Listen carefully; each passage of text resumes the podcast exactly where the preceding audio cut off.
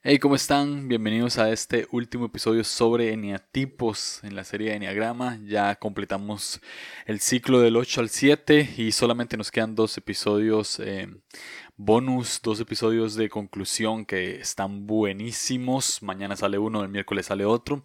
Eh, de verdad, muchas gracias a todos los que han estado compartiendo, apoyando eh, económicamente con este podcast en Patreon y, animando a que esto siga. De verdad, de verdad, muchísimas, muchísimas gracias.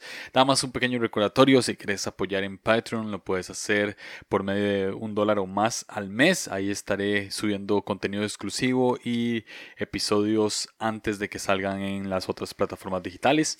Y nada, quiero dedicar este episodio a Pablo Valerín y Benjamín Enríquez, dos siete que amo profundamente, de mis mejores amigos ambos.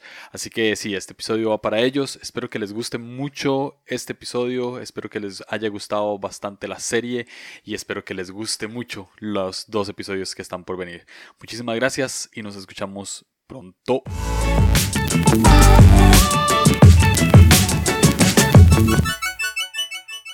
Esteban Grassman, bienvenido una vez más a este podcast. Hoy como Enia tipo 7. ¿Cómo estás, bro? Bien, bien. Me gusta escuchar mi apellido en tu voz, Grassman. Grassman. Grassman, Costa Rica. Está padrísimo. Muy bien, Julio. Un gusto estar acá contigo. Este, disfruta, disfruto tu podcast, disfruto lo que haces. No he escuchado todos los episodios, más sí, sí, sí, muchísimos. Y creo que esta serie de Niatipo, ah, digo, ya, ya, tuviste una, ya sé, y me ofendí porque no me invitaste la vez pasada. Entonces, gracias por ahora sí incluirme en tu serie de Enneagrama. Yeah. Amén. Este, es un honor tenerte, es un honor tenerte otra vez acá. Eh, admiro muchísimo lo que haces y, te admiro mucho como persona y gracias por la por aceptar y no no no no creo que valga la pena una presentación este ya ya te tuve acá y ya hay gente que te ha escuchado eh, pero por si la gente quiere saber este bueno sos pastor en, en, Iglesia Ancla cierto Iglesia Ancla Tijuana y qué más nos puedes decir de vos brevemente eh, felizmente casado a 16 años eh, tres hijos, en, hijo de misioneros, y pues sí, pastoreando ya, ya casi, casi cumplimos cinco años con, con Iglesia Ancla. Entonces, eso es más o menos la jornada. Antes de eso, pastores de jóvenes 10 años y antes de eso, con un enfoque en misiones en Asia, en la India. Entonces, sí, básicamente hemos estado en esto, en esto de ministerio eh, por ya, ya rato, ¿no? Y, ¿sabes? Me gusta mucho el término ministro. me, gusta, me gusta mucho ese término porque creo que habla la esencia de lo que hacemos, que es ministrar a la gente y, ministrar a la sociedad. Y entonces, sí, eh, orgullosamente ministro, periodista frustrado, por lo tanto, por lo tanto disfruto mucho segmentos y espacios como este ah, para explorar otras cosas y todo eso. Así que básicamente ese soy, tipo 7 a full, a las 7 a las 7. Desintegrado a 7. Al 7. Integrado, a 7. 7 es el número perfecto, ¿no? De Dios. Entonces, ahí, a eso lo puedo resumir. ok. Bro, fin, eh, fin, del podcast. Sí, sí, ya. Pongo, pongo la música al final. Listo. Eh, bro, tengo. Em, un libro llamado El regreso, El camino del regreso a ti. Es, eh, estoy seguro que has escuchado a él. No sé si lo has leído. ¿Has leído Road Back to You? Eh, sí, señor. Sí.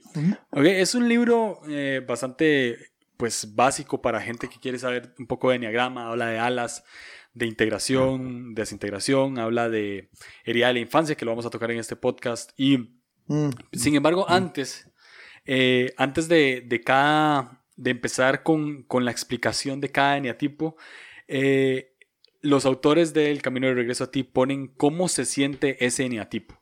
Entonces, mm. eh, en la primera página del eneatipo 8 dice cómo se siente el eneatipo 8 y así va con todos los números.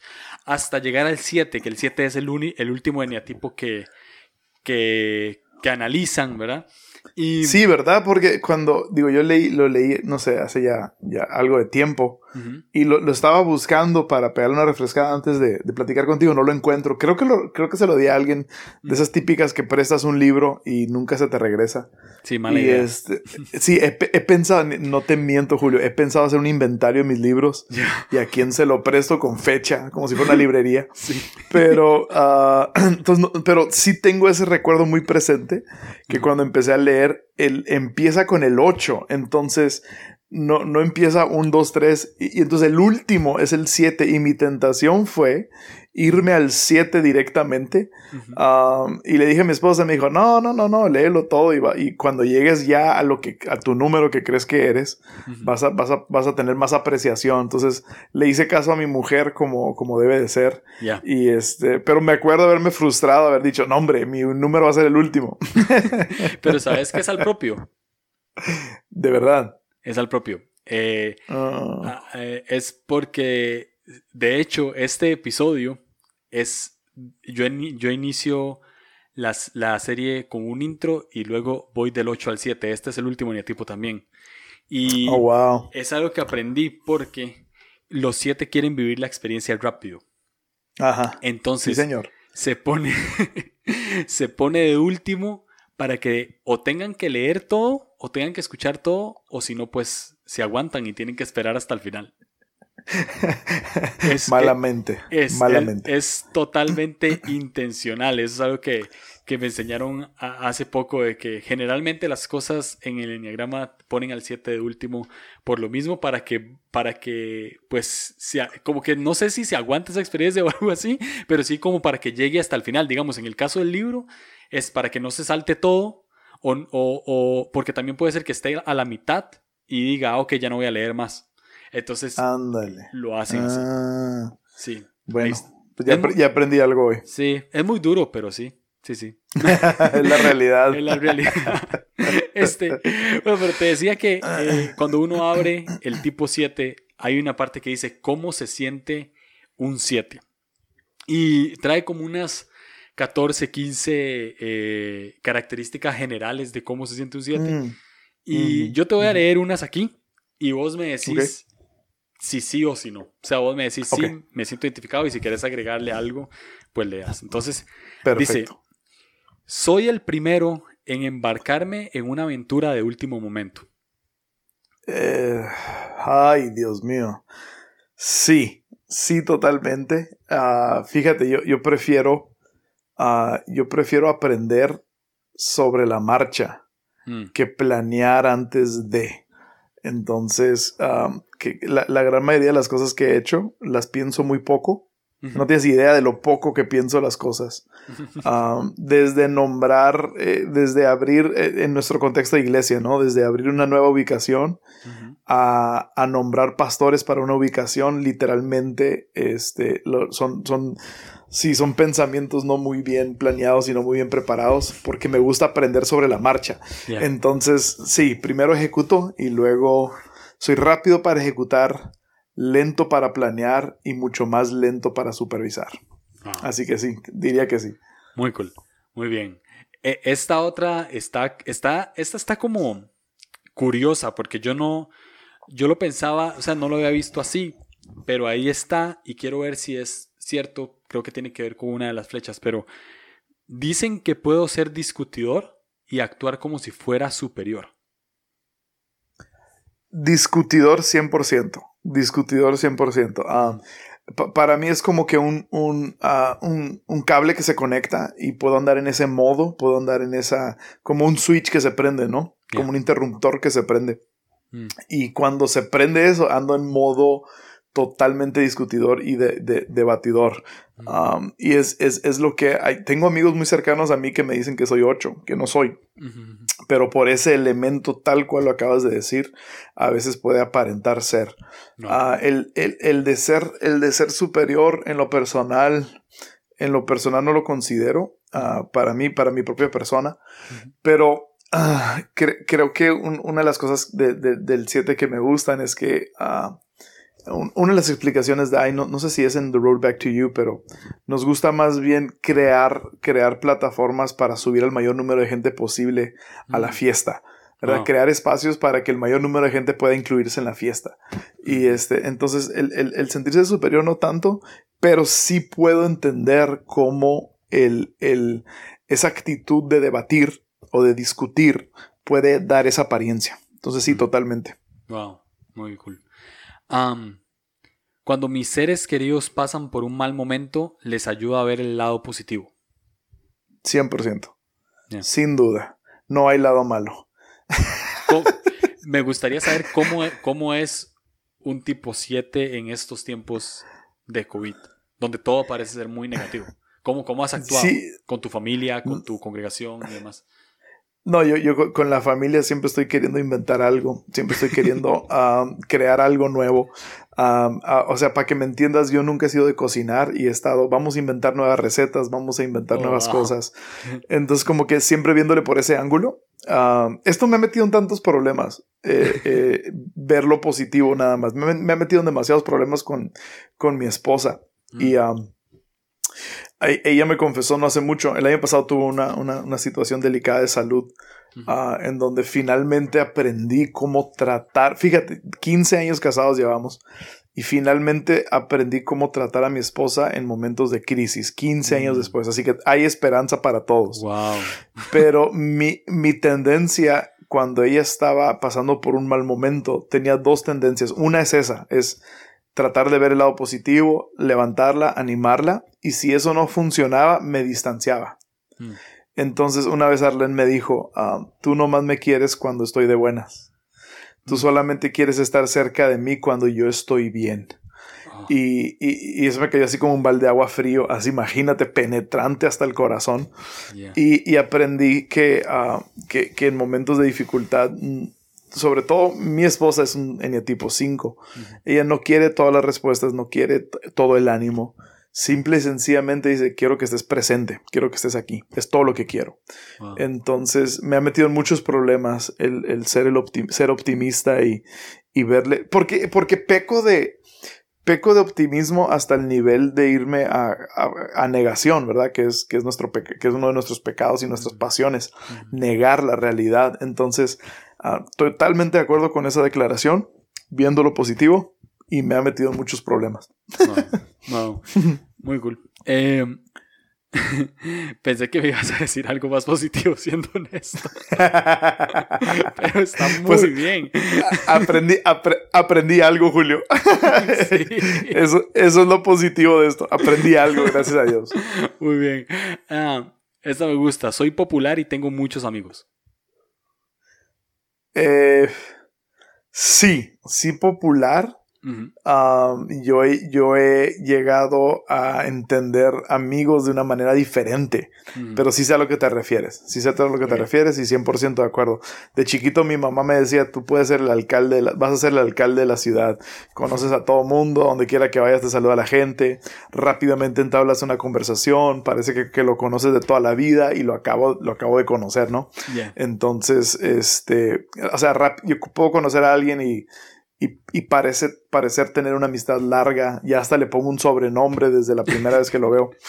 Entonces, como que e, e, e, ese lado totalmente cierto. Pero sí he aprendido um, ya, ya con el tiempo y con los años a, diferenciar o a redefinir lo que significa ser amigo. Pero sí, totalmente de acuerdo con esa declaración. Tengo un amigo que, que es siete, que justo esto que estabas hablando de que conoce a todo el mundo y, a la primera persona ya hasta le pone sobrenombre, es exactamente así. O sea, el Mae simple y sencillamente es así. y, uno se asusta a la par porque es como, Mae, no le ponga esos apodos, o sea, usted no sabe cómo va a reaccionar. Pues somos, somos, amigos, somos amigos ya, claro. Muy bien. Ah, creo que la gente se preocupa más de lo que debería. Sí, sí. Sí, sí, sí, sí. Sí, por favor. Sí, 100% sí. ¿Dónde firmo? Estoy de acuerdo. ¿Para qué preocup si, si tienes la opción entre preocupación o gozo, ¿por qué alguien escogería preocupación? Y, y, de, mis mejor, de mis amigos más cercanos, tengo dos de mis mejores amigos, son seis, son eneatipo seis. Oh, y tengo este debate constante con ellos. Es porque, ok, sí es cierto todo lo que dices, pero ¿para qué quieres enfocarte en eso? ¿Sabes cómo? Entonces, sí, ah, la gente se preocupa demasiado. La vida es demasiado corta. Ah, requiere el mismo esfuerzo preocuparse que gozarse. Entonces voy a escoger gozo siempre. Ok, muy bien.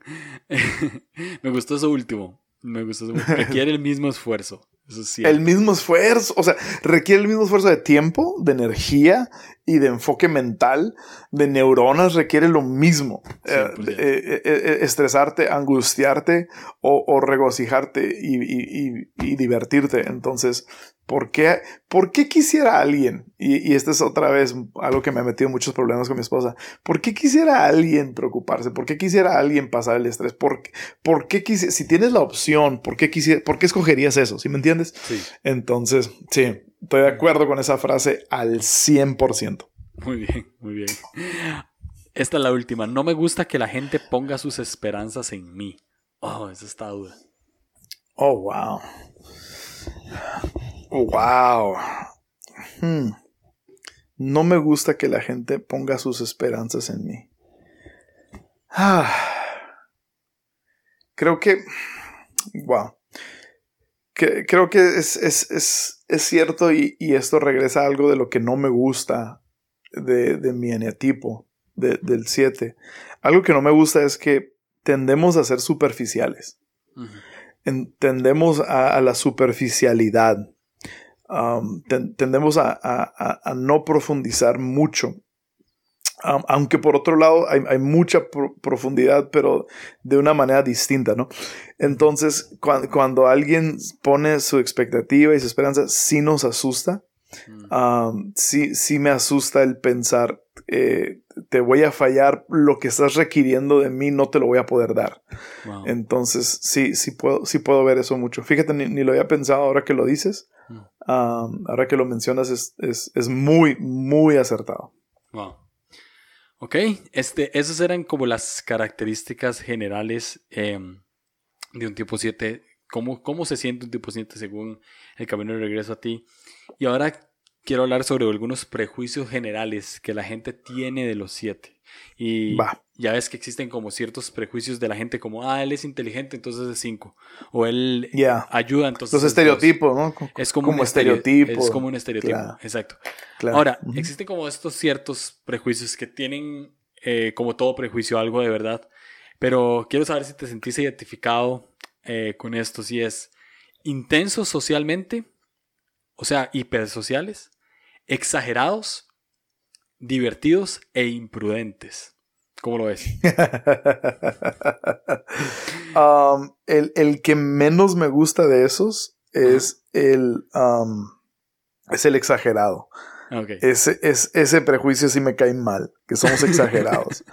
Um, y es que digo, sí tiene mucha verdad porque cada comida que comemos es la mejor del mundo, ¿verdad? O sea, cada, cada, cada experiencia que tengo es la mejor que que ha habido. Y déjate, y mis hijos se enojan mucho con esto porque uso demasiado el lenguaje como tienen que ver esta película, me cambió la vida. Y es como que, ay, siempre dices eso, papá, ¿sabes cómo? O sea, esta, esta canción me cambió la vida. Y, tengo, tengo la costumbre de a mis hijos cuando estamos en el carro, les pongo música de mis tiempos Ah, o música de mi juventud que me marcó y les digo, déjame darles una educación musical. Y este, y le digo, esta canción me cambió la vida y, y siempre dices eso. y, y para mí no, no es una exageración, ¿sabes cómo? O sea, para mí sí me marcó de alguna manera. Para mí sí, sí fue, o sea, si lo digo es porque sí produjo algo en mí. Ahora, que no vaya a producir algo en los demás, eso es punto y aparte y muy culpa de ellos. Pero, pero sí, sí, sí veo cómo podemos, uh, cómo damos esa imagen de exagerar, pero no estoy siendo exagerado. y, y, yo en lo, personal no me considero imprudente. no, no, no, no me puedo dar el lujo de ser imprudente. Entonces, Um, he, aprendido mucho y, esto sí ha sido aprendido. A lo mejor mi instinto sí sería ser imprudente, pero he aprendido mucho a, cuidar mis palabras mm. y a, y a eh, sí, a, a ser más cauteloso con, con palabras y con, con, con, pensamientos que digo. Será porque reconozco el peso que tienen mis palabras este, por, por el ámbito en el que me muevo, ¿no? y, y, por, por la posición que tengo dentro del ámbito en el que me muevo. Entonces, eso me ha llevado mucho a, a aprender mucho a no ser imprudente, pero sigo siendo imprudente a veces en decisiones rápidas, mm. sigo siendo imprudente en, en, ser muy acelerado en ciertas cosas. Eh, pero sí, esas, es, esos dos, exagerado e imprudente, son los que no me gustan. No. Pero sí veo de dónde puede, de dónde podría alguien tomar eso. okay. 100%. Okay. Maldito libro. ¿Sabes qué es lo peor? Que este no lo saqué del libro. Este ah. simplemente pregunté a gente que cómo veían a los siete. Oh, Entonces tiraron algunos de Oye, Qué buen ejercicio, qué buena práctica. Maldito Julio. Ah, no es cierto.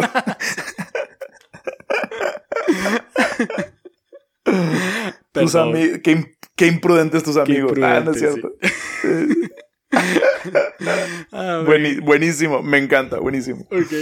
Em, en algún momento eh, has justificado tu comportamiento a causa de tu enatipo? Y sé que esta es una pregunta muy amplia, pero va más que todo como con este ejemplo. Por ejemplo, yo soy un tipo 9 y los tipo 9 tendemos a ser como lentos y un poco, se puede decir como vagos, ¿verdad? O sea, como perezosos. Y a veces yo estoy como... Hoy me pasó justo que mi esposa me dijo, hey, ¿puedes tender la cama? Y yo sí. Mm. Se metió a bañar, salió de bañarse y yo no había tendido la cama. Y yo, me dijiste que tendiera la cama, ¿verdad? Entonces siempre que me pasen ese tipo de cosas es como, ah, pero es que soy nueve. Entonces, ah. ¿en algún momento lo has sentido así con, con tu siete? O sea, como es, ah, es que soy siete. fíjate que ah, desde que desde que he estudiado el, el, el, enneagrama, ya, ya hace, no sé, ya va para dos, tres, tal vez cerca de tres años. entonces, creo que una de las, de, de las primeras fuentes que más estudié ni recuerdo cuál fue, pero una de las fuentes en donde, de donde más extraje información sobre esto, eh, todo el propósito y todo, todo te estaba guiando para no caer en eso.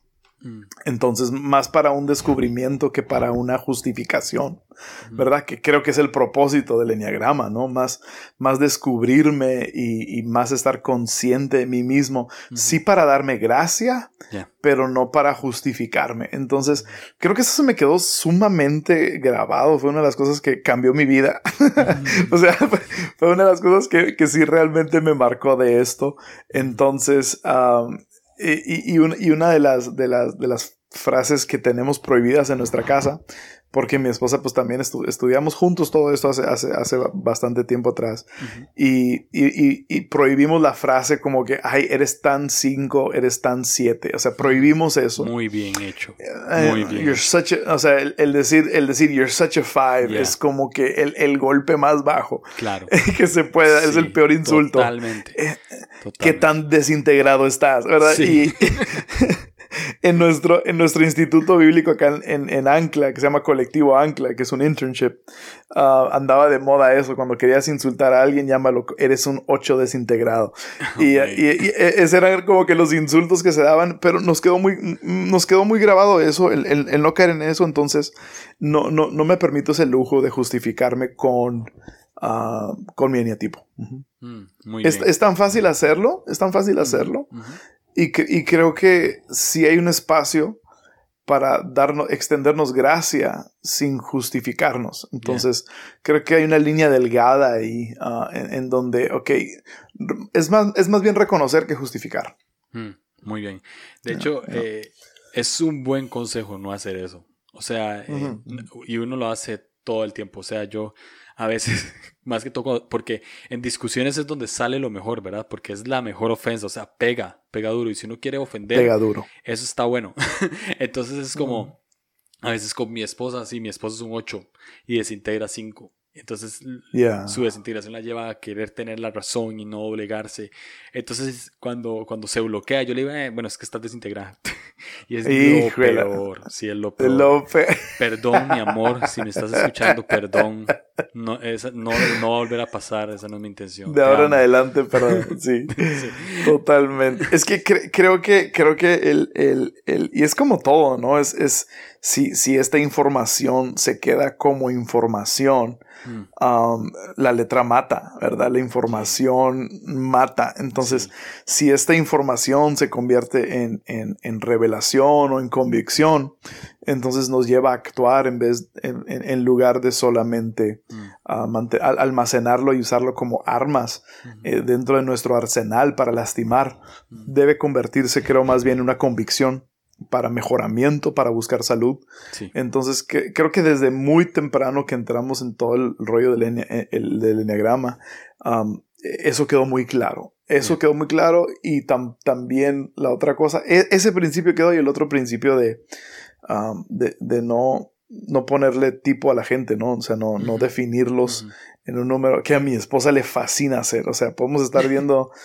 Ah, podemos estar, ayer estábamos viendo el documental de Michael Jordan y ya está poniéndole número a todo mundo y, y este, le fascina hacer eso, ¿no? Pero, uh, pero ya de una manera más real evitamos hacerlo. Sí, sí, es lo mejor. O sea, le, le, le puedo poner un número a, a, a Thor y a Hulk, pero ya, ya personas con cara y con rostro y con apellido evitamos hacerlo. Con sentimientos. sí, seres humanos. Exacto. Oh, man. Etiquetamos a Capitán América, pero fuera de ella, ¿no? Sí, exacto. O sea, personajes, eso está bien. Mm. si no, para eso está este podcast, para que la gente trate. Exacto. total, eh, total. Um, ah, vamos a traer un campo eh, que es un poco profundo y vamos a llegar hasta, eh, pues hasta donde vos quieras ser vulnerable, porque es, es como volver un poco al pasado y vos, y vos sos tipo 7 y, y, yo sé que los 7 más bien están pensando en el futuro, ¿verdad? Y regresar al pasado es algo, para otros números como, como 9, 4, 5, eh, creo que es 9, 4, 5 son más, es más fácil volver. Para tipos mm, como 7 mm. es más difícil, pero eh, vamos a hablar de, de, esto que se llama la herida de la infancia o herida infantil. Mm. Y tengo varias notas de, de una página de Instagram que se llama Soy mi tipo, que sale en mm. todo el podcast y grabé un intro con, con él que, es, que habla, habla de instintos y eso. Buenísimo. Y eh, la herida de la infancia o el mensaje de la infancia de un tipo 7 tiene una frase general que es, eres amado si todo en tu vida es feliz y no hay obstáculos. Y están estas, esas eh, pequeñas eh, descripciones que pone Soy mi tipo y dice, estos niños percibieron la negación o la separación de su figura paterna. Para salir de ese difícil proceso de separación se concentraron en objetos de transición, juguetes, juegos, amigos y otras distracciones para reprimir los sentimientos de frustración, odio y dolor. Odian los límites y prefieren experiencias que logros. Su deseo básico es mm. estar feliz y encontrar satisfacción. Em, eh, ¿Te sentiste identificado con esto más que todo en tu infancia? Amén a eso, amén a eso. creo que ah, creo que hay tantas percepciones que tenemos de nuestra infancia que obviamente ah, mientras vas creciendo las vas y volteas hacia atrás, las aprecias de manera distinta, ¿no? O sea, hay, hay, tantas cosas de, y, y, con más cuando te haces padre tú, cuando te haces papá tú y tienes tus propios hijos, ahora empiezas a ver tu propia infancia bajo otra lente, bajo otra óptica. Mm. creo que para algunas personas se intensifican traumas de la infancia mm. al hacerse ellos mismos padres y para otros se disminuyen. Entonces, en, en, mi caso, sí te puedo decir que de, que, de, que de niño y aún de adolescente, Um, sí sentía una, un distanciamiento con mi padre. Eh, sí, lo sentía en el momento. Ahora volteo a ver atrás y veo que, que no era el caso, ¿verdad? Y, y, creo que cuando te haces padre, eh, una de las cosas que tiene que suceder es que le extiendes más gracia a tu propio padre porque no tenías idea de lo que significaba ser padre. Mm y ahora que tú eres papá, tienes una apreciación distinta. Entonces, pero sí, sí, recuerdo en el momento, sí recuerdo en mi infancia, sí recuerdo en, más en mi adolescencia, el, el, sentimiento de, no quiero decir abandono, pero sí de una diferencia de prioridad. Sí sentía que mi papá estaba más enfocado en otras cosas que, en su casa. Ah, siendo misionero, siempre dándose por la gente, siempre entregado a otros. Y, te digo, ahora, ahora siento que el ritmo que, yo llevo como padre de familia y como ministro al mismo tiempo no es diferente a lo que al, al de mi papá pero en el, en el momento yo sí lo sentía así. Y no sé si estaba yo queriendo buscar justificaciones para, para, para mi rebeldía, que sí tuve, tuve un largo periodo de rebeldía y... Um, pero mi rebeldía nunca era voy a ser el malo de la casa, muéranse todos. Mi rebeldía era me gustan hacer todas estas otras cosas. Eh, la fiesta, el alcohol, eh, novias, todo, Me gusta hacer todo eso, entonces quiero buscar una justificación para poder hacerlo porque me, quería hacer todo aquello, quería esas experiencias, quería esa satisfacción, quería, quería esa, eh, esa, esa constante aventura.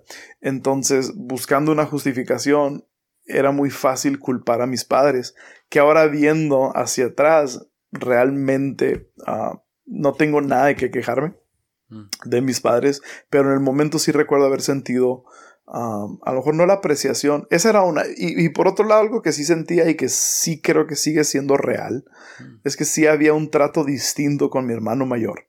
Entonces yo soy, yo soy, yo soy el hermano, del, yo soy el hijo del medio, yo soy el sándwich. tengo un hermano mayor que me lleva tres años y medio, casi cuatro, y luego tengo una hermana menor eh, que, que, tenemos una diferencia de 10 años. Oh, wow. Entonces e-, ella casi creció como hija única. Para los 18, para mis 18 años, yo ya no estaba en la casa. Y entonces cuando, cuando mi hermana tenía, cuando mi hermana tenía 6 años, mi hermano mayor se fue de la casa a la universidad, se fue. Y cuando ella tenía 8 años, yo ya no estaba en la casa. Entonces ella casi, casi creció, creció como hija única, ¿no? o sea, porque por mucha separación que había. Pero no sé si siendo el, el, el, mi hermano siempre, eh, siempre era pues, mejores calificaciones, siempre era más, más respetuoso, siempre era más, más dedicado, lo que tú quieras, ¿no? Y siempre sentía como que le daban un mayor, no es aprecio, pero sí es atención, sí es atención. Sí. Y, y, mi mamá me lo ha dicho esto, entonces siento libertad de hablarlo. No sé si me está escuchando. Te amo, jefa. Pero mi mamá, mi mamá me ha dicho que como yo era tan para mí era tan fácil conectar, ser social, tener amigos, estar siempre en círculos, siempre tener algo que hacer, siempre ocupado, siempre con algo. Y mi hermano batallaba mucho más en toda esa área social Ah, eh, sentían ellos como que necesitaban darle una mayor atención a él ah, para poder, no sé, para poder sobrellevar lo que fuera. Entonces, creo que ese par de cosas, este, sí, lo, sí, me hacían a mí percibirlo de esa manera, ¿no? No abandono, pero sí a lo mejor la falta de, esa misma atención que, veía que le daban a mi hermano. Y digo, no, no sé si todo eso sí, sí, sí, sí influenció, vaya, hacia el desarrollo de mi eneatipo, ¿no? yo que, puedo ver que sí, digo, tiene mucho sentido lo que, lo que, lo que acabas de mencionar, lo que acabas de leer. Y, y sí, sí, puedo ver como estos diferentes elementos sí, sí, me llevaron a, a, desarrollar otras, otras avenidas de, de, atención, otras avenidas de gratificación y de satisfacción, ¿no? siempre, siempre estar rodeado de amigos, siempre estar con planes de fin de semana, siempre estar involucrado encontrando algo, algo nuevo, eh, que mi curiosidad estarla satisfaciendo. Y este, sí, sí tiene mucho sentido. Wow. De hecho, me gustó mucho una palabra que, que usaste y fue percepción y la usaste varias veces. O sea, era lo que yo percibía, era lo que yo sentía, lo que, lo que, sí, lo que yo veía, lo que yo creía que era así. Y justamente en el intro, nosotros hicimos, hice un intro con, con Eric Bravo, el host de Soy mi tipo, justamente hablamos sobre instintos, pero también hicimos otro intro solo hablando de herida en infancia. Y mm. yo le empiezo a contar él, en el episodio le empiezo a contar mi infancia. Y entonces le empiezo a mm. contar de que yo tuve padres divorciados, pero yo nunca los vi casados. Y, mm. y mi, lo que yo perseguía de niño era que ellos se volvieran a casar. Pero yo no tenía idea de cómo eran ellos casados. Entonces, mi, mi mi motivación no era que ellos eh, fueran un matrimonio feliz, mi motivación era que las familias, la paterna y la materna, tuvieran conexión y que yo tuviera paz en eso, porque yo bailaba de una mm. familia a otra. Entonces, mm. Eh, cuando yo le estoy contando esto a él, él me dice, eh, esa, es, esa fue tu percepción y tu percepción e, era que vos no eras importante. Entonces, prácticamente me terapea. me da una terapia. Pero, pero menciona que justamente esto de, de la herida infantil no quiere decir que tuvimos malos papás. Porque. Exacto.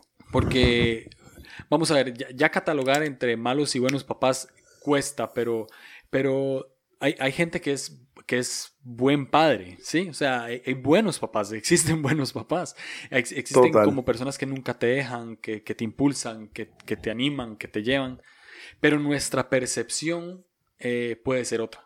Y esto que vos estás diciendo, tal vez tu papá siempre estuvo y tu percepción era, era como esa, esa negación o esa separación en cierto sentido. Entonces, eh, sí. me encanta. Porque... Sí, es percepción. Percepción es, es, o sea, pero este es el tema de la percepción. O sea, el, el, el, asunto con percepción es que percepción es realidad para ti. Mm. O sea, percepción es realidad para el que lo vive, ¿no? O mm. sea, aún, aún si no es realidad, percepción se convierte en realidad para el que lo está experimentando, ¿no? Y, digo, y este es uno de los elementos más grandes en cualquier relación disfuncional, es que cada uno tiene su percepción. Mm. Y ah, yo, siempre he dicho, en, en, en, en cualquier discusión hay, hay tres verdades.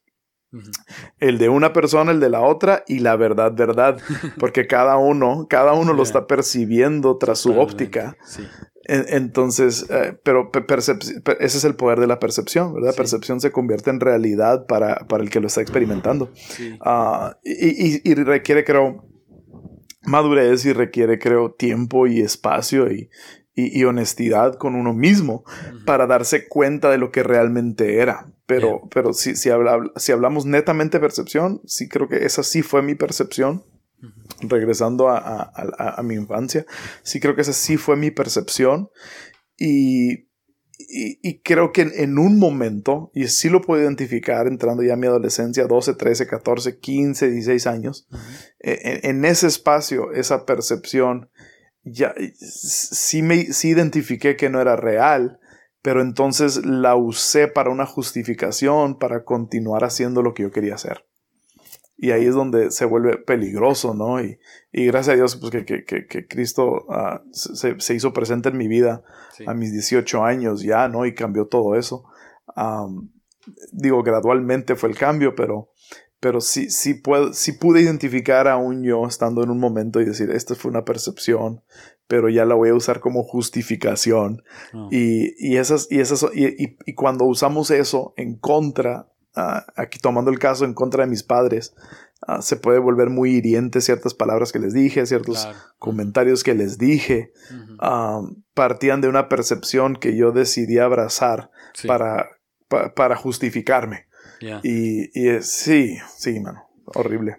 Sí, eh, e, es, muy bueno esto, o sea, saber esto es muy bueno porque hay, hay gente que, que, como es una herida infantil, hay mucha gente que quiere como como formar a su hijo a tal eneatipo, ¿verdad? Que, o sea, creo que es mm. una pérdida de tiempo. O sea, honestamente no creo que se logre porque también no puedes entrar en la percepción de esta persona. Ahora, algo bueno y es, y es algo que le digo a la gente que leer toda la herida, todas las heridas de la infancia de todos los tipos es bueno porque se ve cuál es la percepción que pueden tener tus hijos. O sea, si vos crees mm. que tenés un hijo nueve o que tenés un hijo dos o que tenés un hijo cuatro, este, puedes leer esto de la herida infantil y decir, ah, ok, esta persona está teniendo esta percepción tal vez de mí como su figura paterna y, y puedo como reforzar un poco eso. Por ejemplo, algo que yo pienso mucho como nueve es, eh, y aquí iba a decir, te lo digo con confianza, pero no se están escuchando.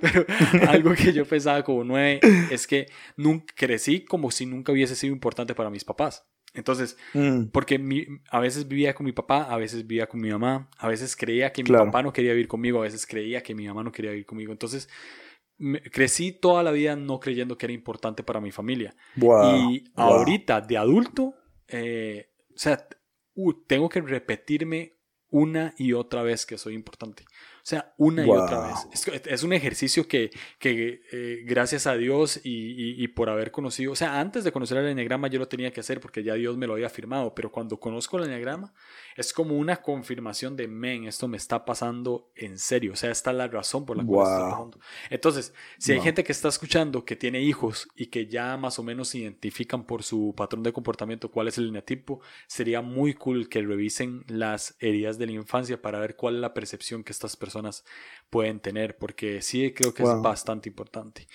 Ah, buenísimo, buenísimo. Yeah. Ah, ahora, hay un punto aquí, antes de pasar a, a, identificar cuál es tu instinto, tu subtipo. Hay un, hay un punto aquí que me encanta, que dice, odian los límites y prefieren experiencias que logros. Tengo una mm. pregunta. de niño, mm. si eras como muy eh, tremendo. o sea, eras como, no sé cómo es la palabra, travieso, creo que sería la palabra, en el sentido de que, preferías travesuras o preferías, preferías hacer un montón de cosas divertidas antes que entregar, no sé, un buen examen. Mm, sí, totalmente. Mira, yo, yo creo que ah, creo que puede, puede, puede confundirse e, y este es, este es el tema con los siete, ¿verdad? la onda con los siete es que podemos ser traviesos, podemos hacer travesuras, pero luego bien fácilmente te podemos enamorar o sea, existe como que este charm, este encanto que tiene un 7. y, y, entonces yo creo que me, me, salía con la mía demasiadas veces por ese, por ese encanto que tiene, ¿verdad? Por ese, esa amabilidad es que, un carisma, Es un carisma. Ese carisma. Exacto, ese carisma. Entonces yo, yo podía no hacer mis tareas, yo podía llegar tarde, yo podía nunca fajarme porque en la escuela que iba siempre querían que estuvieras con la camiseta fajada en el pantalón y siempre, siempre bien presentable. Y yo podía hacer todo lo contrario y, tenía una conexión con cada uno de mis maestros, con cada uno de mis profesores. Siempre había esta conexión y como, que, como que había un entendido y no sé si era el carisma que les ganaba y más cuando eran mujeres me las echaba hacia la bolsa bien fácil. Entonces creo que, creo que me, me, ah, creo que me, me, libré de muchas, de muchas, gracias a ese carisma y a, ese encanto que tienen. Pero sí, sin duda, sin duda, travesura tras travesura. Um, y, y, no, y no, no en el sentido de querer hacer maldades, sí, sí, sí. sino en el sentido de querer tener experiencias y querer, querer experimentar cosas y simplemente vivir, vivir disfrutando, ¿verdad? Es que esta vida hay que disfrutarla, ¿verdad? Ese siempre ha sido mi lema. Hay, hay que Si vas a hacer algo, disfrútalo. Entonces, para mí es bien difícil tener que hacer cosas que no disfruto, ¿verdad? Y, y, y con, la, con la paternidad y con, con, el, con, el, con el trabajo que tengo ahora como pastor, hay muchas áreas que no disfruto, disfruto, disfruto. No disfruto reuniones, no disfruto juntas, no disfruto consejerías, no. Hay muchas cosas que no disfruto y este, y, he aprendido pues a, pues a meter la disciplina y a ser tenaz en esas cosas. Pero, pero siempre, siempre voy a preferir, siempre va a haber algo mejor que hacer que lo que tengo que hacer. siempre va a haber algo más divertido que hacer que lo que tengo que hacer enfrente de mí. Entonces, uh, entonces sí, travesuras completamente pero nunca con el afán de maldades, sino con el afán de disfrutar. Me encanta. Me encanta, porque sí, o sea, yo no entiendo, o sea, eh, no, siempre he querido, eh, hay mucha gente que quiere ser un 7 y siempre se, se dice que, que los 7 son creo que los que menos sufren con ser su número. O sea, les encanta ser 7. Es como, eso es lo que se dice, o sea, que les encanta. Es el mejor número, papá. es el mejor número. sí. Obvio. Tú lo sabes, todos lo saben. o sea, es que tienen una facilidad enorme, simple y sencillamente de evitar el dolor que, que pues ven todo lo positivo. Sí, es envidiable. Exacto. Es envidiable. Exacto, sí. Entonces. Es envidiable. Ahora, tengo aquí los instintos. Gracias por hablar de tu infancia y, hablar cómo lo hiciste.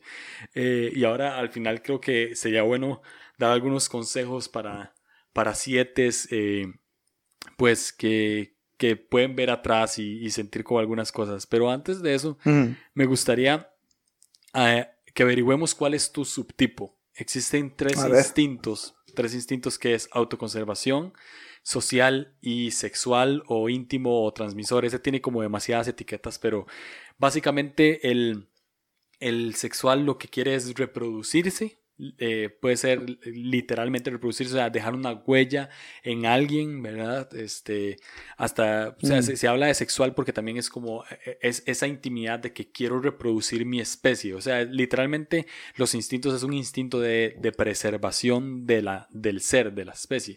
Entonces, eso es lo que busca el sexual, el autoconservación eh, busca más que todo como las cosas físicas, o sea, nota como cómo saciar su necesidad fisiológica. Lo primero que piensa al, levantarse es en, que tiene hambre o en que tiene que ir al baño o ese tipo de cosas. Es más físico. Y el social pues enfoca más que todo en, la gente, en cómo, cómo, cómo vivir, cómo sobrevivir con la gente que tiene alrededor. Entonces, te voy a leer los tres y en, en, cada uno paramos y vos me decís qué tanto te sentís identificado y al final escogemos uno, ¿te parece? Dale. Ok, tengo el, el autoconservación que soy mi tipo que tiene unos nombres geniales, creativísimos. Le puso el insaciable. Dice que disfruta diversión, comida y familia. Es un gran creador de redes, reúne a una familia de simpatizantes cercanos y está motivado por el deseo de lo mejor para todos aman las cosas buenas desde la vida y pueden arriesgarse e interesarse y buscar placer. Este subtipo es generalmente bueno para obtener lo que necesita para divertirse y sentirse seguro, pero también puede ser bueno para racionalizar y defender lo que sea que quieran hacer. ¿Qué te parece este? Mm, buenísimo, wow, buenísimo. No, no, no, sé los demás, pero con este me identifico en todo lo que dijiste. Insaciable, insaciable creo que es una muy buena palabra para describir mucho de los sentimientos. Eh, el, el, e, ese sentimiento de, de, insaciabilidad ha sido la que ha guiado muchas de mis decisiones. Mm. ha, ha, sido como que el motor y la motivación detrás de muchas de mis decisiones, buenas y malas. pero ese deseo de más, ese deseo de insaciabilidad, eh, y eh, es, esa expresión que usaste de, de, aglomerar gente hacia, hacia un fin o hacia, hacia, hacia un propósito, totalmente, sí, me, identifico mucho, mucho con eso. Muy bien. Insaciable, me gusta. Esteban, el insaciable Grassman. Así es. y al, mi esposa muy seguido me dice, no te sacias. Mucho usa esa, usa esa frase mucho conmigo. Ah, tú no te sacias, no te sacias. Muy bien. Vamos a leer, vamos a leer el resto para ver eh, si también te identificas. Dale. Eh, porque cabe rescatar aquí que eh, tenemos los tres instintos. Sin embargo, uno predomina. Uno predomina, el uno predomina sobre otro. o sea, uno lo usamos más que otro y hay otro, el tercero, es casi nulo, o sea, casi nunca lo usamos.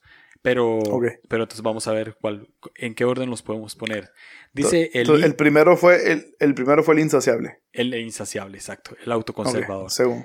Viene el, el optimista, que es el, el instinto sexual o íntimo o uno a uno, este que busca reproducirse, dice, Fascinado con ideas, personas y cosas, el soñador, el idealista, ve la realidad a través de un filtro de color rosa conectado a la posibilidad en todo. Su entusiasmo y, optimismo pueden parecer poco realistas o ingenuos, ya que tienden a creer en el bien de todo y de todos. Quieren que el mundo sea más que lúgubre y aburrido y que puedan embellecer la realidad y rechazar las relaciones que han vuelto aburridas y predecibles. Mm. Mm. Preach. Amen. Empate. Wow. wow. Wow, ese está muy, muy, muy bueno. Uf, a léelo otra vez, me encantó, léelo otra vez. Voy, voy, voy. Dice, eh, soñador, idealista, ve la realidad a mm. través de un filtro de color rosa, conectado a la posibilidad mm. en todo. Su entusiasmo y optimismo pueden parecer poco realistas o ingenuos, ya que tienden a creer en el bien de todo y de todos. Quieren que el mundo sea más que lúgubre y aburrido y que puedan embellecer la realidad y rechazar las relaciones que se han vuelto aburridas y predecibles. Uf, embellecer la realidad, me fascina esa frase. El encontrar belleza eh, eh, en, todo. Um, encontrar belleza, optimismo, um, idealismo, utopía, sueños, ideas, sí, todo eso resuena mucho. Creo que, creo que, creo que ese es, fíjate, creo que ese sería un instinto muy primordial en mí, pensando en mí, sería un instinto muy primordial en mí, no estoy diciendo todos los siete, pero mí personalmente, ese es un instinto primordial que he aprendido a navegar y he aprendido a, he aprendido a no ser tan optimista. Ahora, sé, que suena contraproducente eso, pero como me ha metido en muchos problemas y algo que siempre digo es, y, lo voy a mantener, creo, hasta, que cambie opinión o hasta el día de mi muerte, pero siempre, siempre mi instinto natural es pensar lo mejor de la gente. Mm. Mi instinto natural es ver lo mejor de la gente. Mi instinto natural es dar, dar oportunidad tras oportunidad tras oportunidad. Mm. cosa que también ha tenido pues, su lado negativo, ah, mm. que me ha metido en problemas, que, que, he resultado herido a raíz de eso. Entonces creo que e, ese instinto es, es, es, es así de una forma súper primitiva, está muy dentro de mí, pero he aprendido a navegarlo, a canalizarlo, he aprendido a apagarlo, he aprendido, no, no, al grado de dejar de ser optimista, pero eh, combinarlo un poco más con, con, con, realismo en base a experiencias propias. Ah, no, no, con, no con realismo eh, en base a malas expectativas, sino simple y sencillamente tomado, tomando experiencia personal. Eh, he aprendido como a, como a echarle, a sazonar ese optimismo con experiencias pasadas mm. que me han hecho más cauteloso Um, mientras avanzo, pero ver la belleza y descubrir belleza y tener los ojos, eh, filtrar mis ojos a través de belleza, es, un instinto muy primordial, muy primitivo en mí. Wow. Wow. Mm. Entonces parece que hay un empate ahorita. ahí, ahí vamos. todavía me voy más hacia el insaciable, pero, pero ese está muy, muy ahí. Ok. Muy ahí. Vamos a leer entonces. insaciable sexual sería.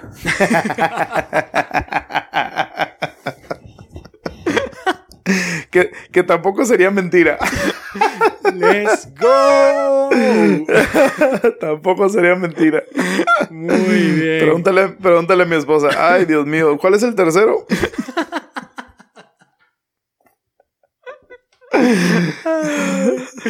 Estuvo muy bueno, muy bueno. Es una combinación de los dos. Terminemos aquí.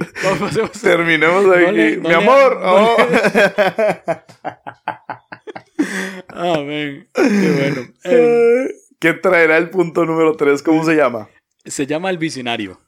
¡Ay, Dios mío! Me metiste en aprietos. Es el social. Es, este es. Eh, este es un contratipo suele confundirse con otros tipos del enneagrama, con, específicamente con el tipo 2, pero aquí te lo voy a leer. Dice, este contratipo actúa contra la glotonería que caracteriza a los 7 y tiende a confundirse con el eneatipo 2. Son generosos y tienen un gran deseo de estar al servicio de crear un mundo mejor sacrificarán sus propias necesidades para satisfacer las necesidades de un grupo o personas que apoyan, pueden juzgar el egoísmo en sí mismos o en los demás y esperan ser apreciados por su sacrificio. Mm. Sí, varias cosas sí resuenan, ah, no, no cerca de los otros dos. Sí, este creo que sería el nulo. Sería tal vez sí. Pero hay, hay ciertas, no sé si son, no sé si son relaciones o, o ciertas, ah, ciertos espacios en donde... ya, ves que el, el, el, eneatipo 2 tiene esta necesidad de ser querido, de ser amado. Sí.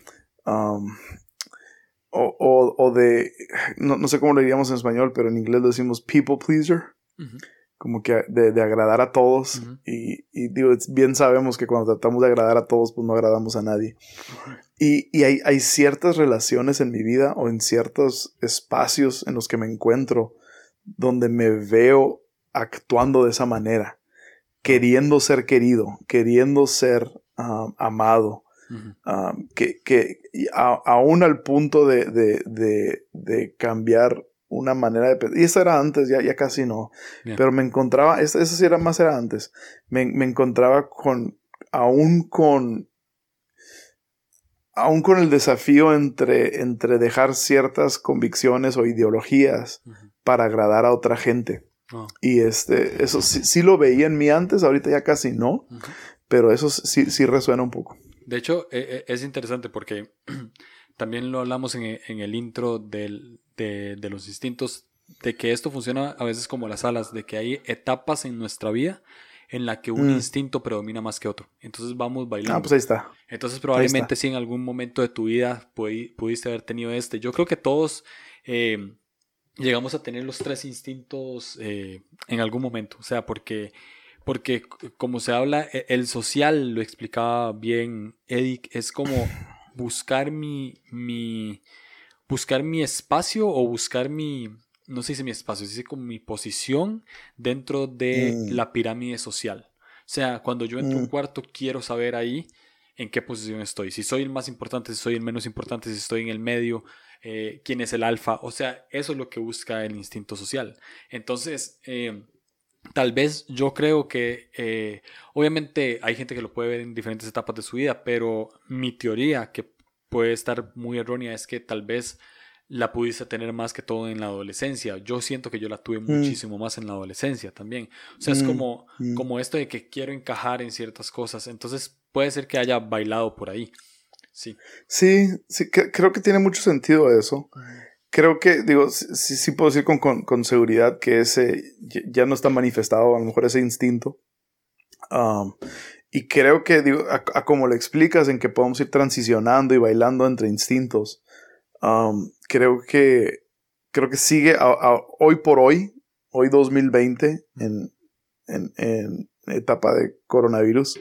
Ah, hoy, hoy sí te puedo decir que creo que predomina el, el insaciable y creo que no hace mucho estaba el, el que era el sexual ese eh, también eh, eh, o sea a lo mejor te estoy hablando en los últimos 3, 4 años en donde he transicionado pero si lo hablas así lo puedo decir así creo que el, último que mencionaste a lo mejor ya está nulo y, y, he transicionado entre el, el, el, instinto sexual y el instinto insaciable últimamente pero sí el, el que más resonó fuerte fue el primero. El insaciable sí, muy, muy, muy, muy empatado con el segundo, pero creo que ha sido eso, creo que ha sido una transición en los últimos. Yo siento que he cambiado como persona.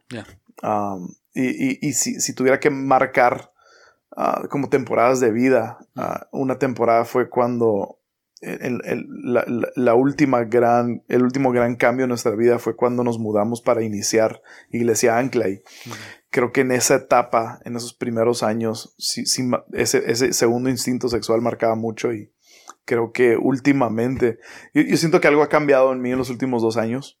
Um, siento que, que, he transicionado, que tengo mucho, con mucha cautela uso la palabra madurado pero creo que ha ido hacia allá y, ah, y, creo que ahorita sí está predominando ese primer instinto. Bueno, entonces creo que lo ponemos así en, en, en, aquí en Costa Rica le decimos el queque, entonces allá sería como el pastel. Lo ponemos entonces como el insaciable, luego, luego entraría el optimista y por último dejamos el visionario. Muy bueno. Súper. Muy bueno. Súper. El insaciable está muy cool. Eh, um, está bien. Ahora sí, tengo, tengo ciertas preguntas que me llegaron para hacerle un tipo 7. A ver, échale. La primera, siendo honesto, no me llegó, la, hice, la voy a hacer yo. Pero. este, eh, es tu podcast. Sí, exacto. Entonces hago lo que quiero.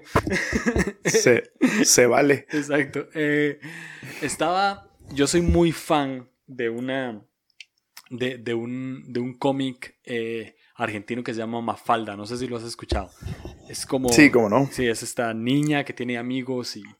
Hay, una, hay como una tira en la que está Mafalda o uno de los de, los, de, ellos, de los personajes, está como subido a un columpio. En, en Costa Rica le decimos en una, en una hamaca. Y se está balanceando, ¿verdad? Y, y, está como imaginando todo ahí en el aire. Y cuando cae, pone, pone los pies en la tierra, dice, ah, siempre hay que poner los pies en la tierra. Siempre toca hmm. poner los pies en la tierra. Entonces, hmm. es una buena pregunta para un tipo 7, creo yo, que ¿cómo hmm. pones los pies en la tierra?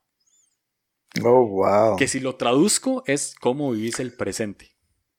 Ya. Eh, mira, la, verdad, ah, la, verdad eso ha sido aprendido para mí y siento que, fue el, del el año 2017 hacia hasta el día de hoy, esa ha sido, esa ha sido la palabra que he traído en mi corazón, en mi espíritu, de esas palabras que traes detrás de tu mente constantemente, estar presente. Mm. Ha, sido... y realmente no, fue, no, sé qué fue lo que detonó el, el, el, entender esa necesidad de estar presente. creo que... Creo que tuve como que este... Un, epiphany, así un, un, un, un abreojos, el, el, el estar viviendo algo, y estoy hablando de los primeros años que plantamos de iglesia, estar viviendo algo, viviendo un sueño, um, pero, pero no apreciándolo por estar viendo hacia el futuro. Y, y, no, sé si fue por el contexto en el que estábamos de que había mucha gente diciéndonos, wow, qué padre lo que están experimentando, qué padre lo que están experimentando, qué padre lo que están viviendo, queremos ir a aprender, queremos ir a conocer. Y creo que de, tanto escuchar de, otras personas, de, tanto ver mi vida y ver lo que yo estaba viviendo a través de ojos de otra gente me hizo detenerme por un momento y empezar a querer apreciar lo que estábamos viviendo. Y, y, lo, lo, lo, tengo muy presente, fue como un abreojos en donde, hey, tienes que estar presente aquí y ahora. Mm. aquí y ahora. Ah. Um, y, y, lo, lo, reduzco a, a, cosas tan sencillas como disfruta esta taza de café con tu esposa, disfruta este momento, vive en este momento. No, no sé qué fue, pero ya, ya se ha convertido en una convicción, en un mantra, en un lema en mi vida. Um, hasta, hasta me hice un tatuaje de la, de la zarza ardiendo.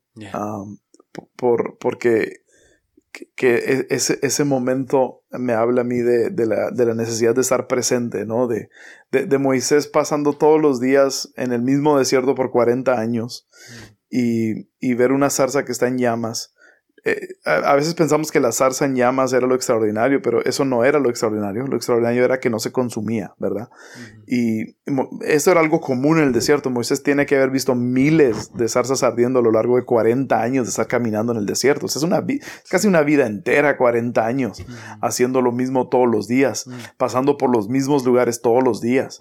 Y, fue hasta que se detuvo y, y estuvo presente que pudo observar lo extraordinario de la zarza que no se estaba consumiendo. Y, entender que Dios estaba ahí en el, en el presente con él. O sea, Dios no estaba ni en el palacio de Faraón ni en la tierra prometida aún. Estaba ahí en el desierto, en el calor, en las espinas, en, con las ovejas haciendo sus necesidades, en, en, el silencio y en el caos del desierto, Dios estaba ahí justo con él, en su suciedad y en su momento y en su espacio.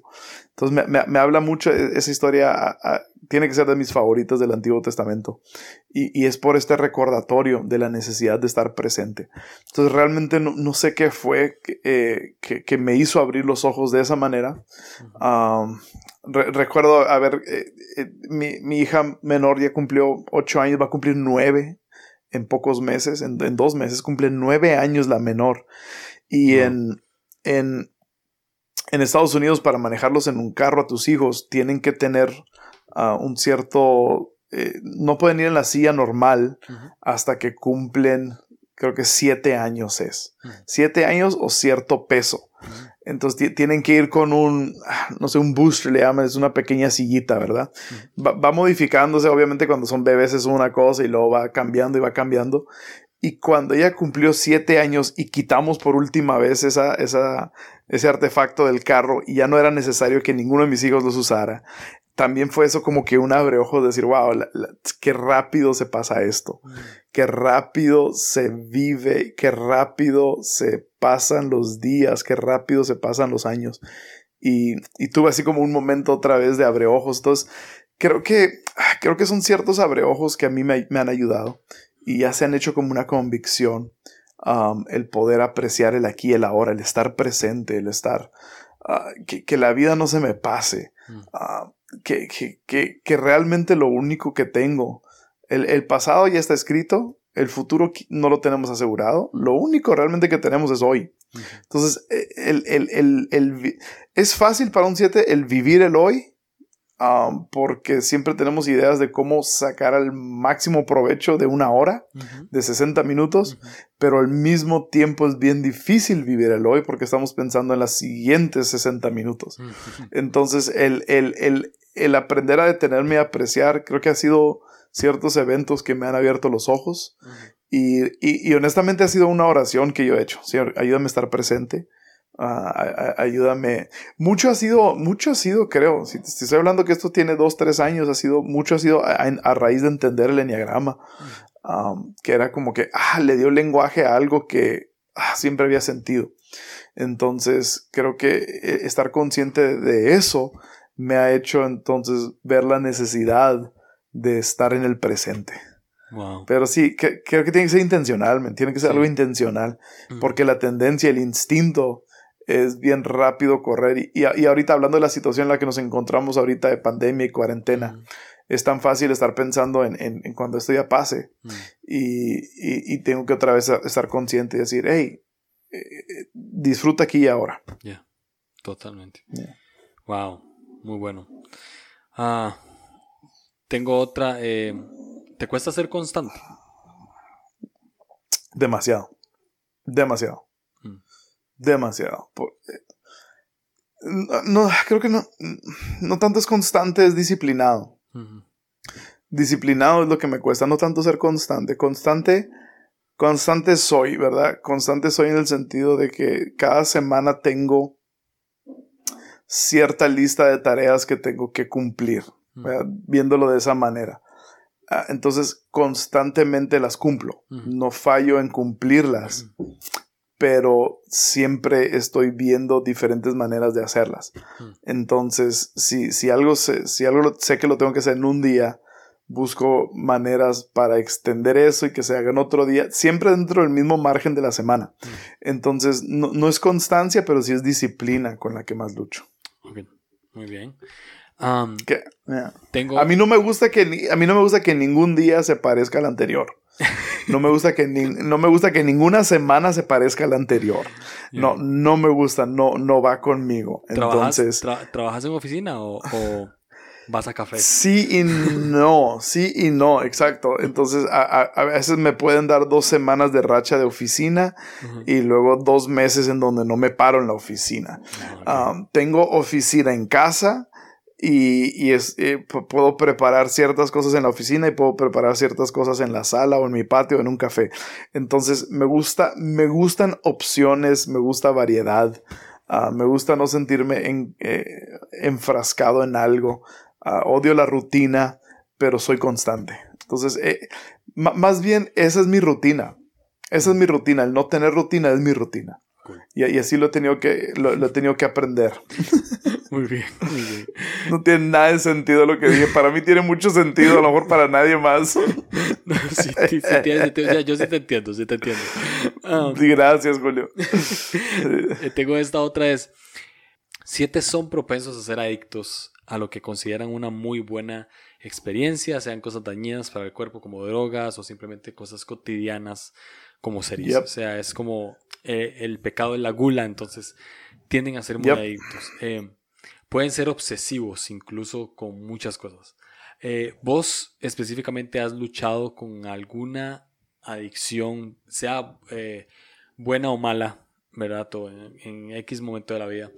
¿Y qué consejos le darías a un tipo 7 como para salir de una adicción? Quisiera decir que he sido adicto a cosas buenas, pero nunca he sido adicto a cosas buenas. Quisiera ser adicto al ejercicio, mas no lo soy. pero sí, es muy cierto que eh, soy, soy fácilmente obsesivo y fácilmente lo dejo. Ah. Entonces fácilmente me obsesiono con algo y fácilmente lo puedo dejar. Mm. llámense de gustos, de comida. yo, yo, yo, yo, puedo agarrar una comida y comerla 10 días seguidos y luego ya nunca volver a comerla en, en años. Mm. Entonces tiendo a ser obsesivo en ese sentido. Agarro algo que me gusta, lo exploto al máximo y luego ya me, me fastidia y a lo que sigue. ya, sea un proyecto, ya sea una idea. ya, sea a un, a, un, a un ministerio o en iglesias, ¿verdad? Es como que, ah, sí, lo quiero explotar y luego ya lo quiero dejar. Fácilmente suelto, entonces me obsesiono y fácilmente lo suelto. He, sido adicto en, diferentes temporadas de mi vida a diferentes cosas, alcohol, mm. cigarro, y es, es, una, el alcohol sigue siendo una tentación grande porque es muy fácil. es muy fácil, es muy accesible. Um, de joven fui adicto a pornografía. Este, entonces sí, ha habido ciertas luchas así constantes. Um, en donde, en donde, pero aún, aún eso, es raro, aún eso termina, cuando lo exploto al máximo, termina fastidiándome. Y la, la única manera en la que yo he podido salir de, de, de, ciertas adicciones ha sido abrazar otras adicciones. Entonces, no, no, sé si es lo más saludable del mundo, pero pero, pero puedo dejar una adicción para ahora me, me vuelvo adicto a, leer o me vuelvo adicto a mm. escribir o me vuelvo adicto a diferentes cosas. Decir que cambies un mal hábito por un buen hábito, eso se sería. Exacto, e, e, eso se ve mejor. Gracias, Julio. Gracias. Se ve mucho mejor. se ve mucho mejor que deja, deja el alcohol por las drogas, ¿verdad? No, este, se ve mucho mejor. Pero digo, creo que todos, todo ser humano somos, somos propensos a adicciones.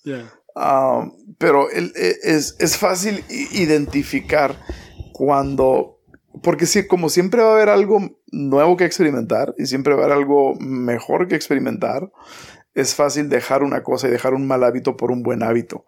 E, es, eso, eso, es lo que me ha ayudado a mí, dejar un, un mal hábito por un buen hábito. Hmm. Entonces, um, ese sería mi consejo para alguien luchando con adicciones. Es, es para mí ha sido siempre regresar a, la, al, al, detonante. ¿Qué, detona las adicciones? ¿Qué detona el que caigas en esto? ¿Qué detona? O sea, identifica los catalizadores que van detonando para que eh, caigas en eso. Entonces, ah, como no me gusta y no sé si es personal o, o, de mi eneatipo, pero no me gusta sentirme atrapado por nada porque, porque aun, aunque sea algo que lo disfrutas hasta un punto, si estás atrapado, estás limitado y estás detenido de otras cosas, entonces no me gusta sentirme atrapado por nada y, y, por lo tanto entonces me, gusta abrir mi panorama a otras cosas. Entonces cada, vez que siento que algo me está deteniendo, que algo me está limitando, ah, es bien fácil entonces que pierda su poder sobre mí. Entonces, identifica en qué cosas te sientes atrapado, cuáles son los detonantes, identifica los detonantes y, y, nomás cambia eso. Yo, yo, yo, he aprendido eso, cambia el detonante. Para mí, si, si no, si no duermo bien, por ejemplo, ah, si estoy cansado físicamente, estoy débil espiritualmente. Eso he descubierto yo. Mm. Si estoy cansado físicamente, me encuentro débil espiritualmente. Entonces he, aprendido a, cuidar eso para no verme atrapado por, por cosas en las cuales no quiero estar atrapado. Muy bueno, muy bueno. Um, ok, entonces ya eh, para finalizar, para ir cerrando, este, este es el tipo que yo sabía o sea, este es el eneatipo mm. que yo sabía que íbamos a hablar más. Porque es, el, es el mejor, mijo. Sí, exacto. Te, lo concedo. Gracias, gracias. Sí, ahora sí quiero finalizar con esto. Dale, mijo. Quiero saber cómo te das gracia siendo un tipo 7 y cómo ha influido conocer tu eneatipo con tu relación con Dios. Creo que es, quiero saber si se entiende la pregunta. ¿Cómo te das gracia siendo un tipo 7? Ya, te digo, lo, hablamos un poco anteriormente, ¿no? Entre esa línea delgada de darme gracia y justificarme. entonces, he, aprendido, creo, a, navegar esa línea en donde no quiero justificar mi... Y, para mí la tentación de, de justificarme es cuando estoy siendo muy superficial con gente. Um, puedo, caer en justificarme, decir, ah, es que esa es mi personalidad, ese es mi eneatipo. o, en, o en volverme obsesivo con algo. O el, o el ser indisciplinado. Yo, yo he usado mucho eso. Me, me, he justificado mucho mi indisciplina a raíz de mi eneatipo que no tiene nada que ver. Um, pero sí he aprendido a darme gracia en el sentido de, ok, a, veces necesito tener experiencias, necesito... Eh, una, en, lo que más me ha dado gracia ha sido en, en mi falta de rutina. He entendido que mi rutina es otra. Entonces ahí me di gracia. Ok, mi rutina no se va a parecer a la de todos, porque así no funciono y me doy gracia en eso. Mm. Siempre y cuando no me justifico para no hacer las cosas, sino que nada más me doy gracia en el sentido de decir, funcionas de otra manera, encuentra la manera en la que vas a funcionar para seguir siendo constante. Para seguir siendo íntegro, para seguir siendo fiel a lo que tienes que hacer. Entonces me he dado gracia en ese sentido, de decir, ok, no, no, mi, mi, mi cerebro, mi, mi, cableado no está igual que un 1, ah, que, que, tengo en el, gente que tengo en el equipo, que un 3 que funcionan de otra manera. Mm. No voy a funcionar yo igual. Me doy gracia, pero no, no lo voy a usar como justificación. Voy a encontrar la manera de seguir siendo fiel y constante en, en, a, lo que, a lo que tengo que hacer. pero sí me doy gracia de esa manera. ¿verdad? Entonces, ah, no me limito. Digo, que está bien, está bien no funciono de esta manera y me hago la pregunta, ¿cómo sí voy a poder funcionar al máximo nivel para seguir siendo fiel y constante a lo que tengo que hacer? Wow. así es una manera en la que me doy gracia yo. Um, y la, otra pregunta era cómo, ¿Cómo, influyó, me ha ayudado. Sí, en tu relación con Dios, ¿cómo ha, cómo ha influido el hecho de ya saber que sos un 7? O sea, ¿cómo has conectado con Dios? Igual ha, ha, sido esa, igual, igual en el sentido de decir, ok, no conecto como siempre, cosas me aburren y lo entiendo. Ah, pero eh, eh, me ha ayudado mucho en mi relación con Dios a entender ciertas cosas me aburren, pero tengo que buscar otras maneras. No es Dios quien me aburre. Son ciertas prácticas o ciertas liturgias que me aburren. Entonces he, entendido decir, ah, ok, no es mi relación con Dios que me aburre, es la manera en la que el acercamiento que he tenido, es el approach que he tenido. Es la manera como he estado queriendo encajonarme en, en, maneras en las que otras personas se relacionan con Dios. Mm. Entonces, ¿qué me funciona a mí? ¿Verdad? Entonces yo constantemente estoy variando mi, mi manera de pasar tiempo con Dios, mi manera de relacionarme con Dios. Constantemente le estoy variando um, mis oraciones. A veces las escribo, a veces mando un email, que son mis oraciones. A veces leo un libro de oraciones. A veces tuve una práctica, lo, usé varios meses, en donde tenía un contacto en mi, en mi celular que le puse Dios, es un número que no existe, y le mandaba mensajes a Dios oh, ah, por WhatsApp. Y, ah, entonces constantemente estoy buscando la manera Ah, de, de, conectarme con Dios, entendiendo que no es la relación que me aburre, es, es, la manera en la que ejecuto esa relación, la manera en la que yo me acerco a Dios, ah, que, que se, se, se, volvió muy tediosa. Entonces yo, yo no soy de seguir, eh, eh, yo no soy de seguir un plan de lectura, así de una manera constante, soy más de variarle. Entonces, e, e, eso, e, eso me ayuda muchísimo a mí entender, ok, sí es cierto, no, no, no es el concepto de la relación con Dios lo que me aburre, es la manera en la que yo he querido enfrascarme en hacerlo como todo mundo lo hace, cuando yo soy libre y soberano para experimentar y probar y ver qué me funciona. Y entonces encuentro, cuando encuentro cosas que, que me conectan con Dios, me, me, obsesiono con eso y pierde su estilo. Entonces busco otra cosa y eso es lo, lo, lo emocionante de, de, de, una relación con Dios, que puedes estarlo variando. Y, y es, lo mismo con, es lo mismo con mi esposa. O sea, tengo el resto de mi vida de descubrir cómo conectar con ella en diferentes niveles. Y, y, eso se me hace fascinante explorar. Y es lo mismo con Dios. Creo que es una muy buena virtud de un tipo 7. Mm. Eh, me encanta porque sí es una muy buena virtud de un tipo 7. Y, justo eh, en, en, en, uno de los últimos episodios de, de, esta serie vamos a hablar de las cualidades que tiene, eh, que tiene Dios en cada eneatipo. Y, oh, wow. Buenísimo. Lo, hablamos con, con Jesse, Isaiah Hansen y Gabriel Borja. Son unos genios ambos en, en eso. Geniales. Y y creo que una de las virtudes que Dios tiene es que como que le, tiene esta innovación constante.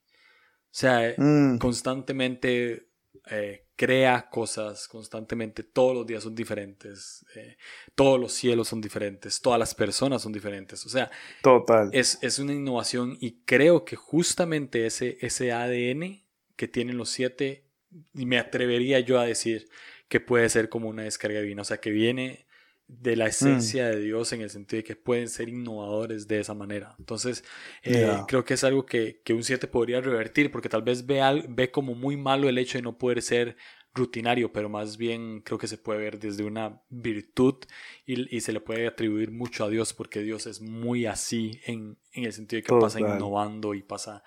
Eh, sí, evolucionando, sí, evoluciona, evolucionando totalmente así he sentido, yo creo, los últimos cinco años de mi relación con Dios. Es mm. una constante evolución y ese concepto me tiene muy emocionado.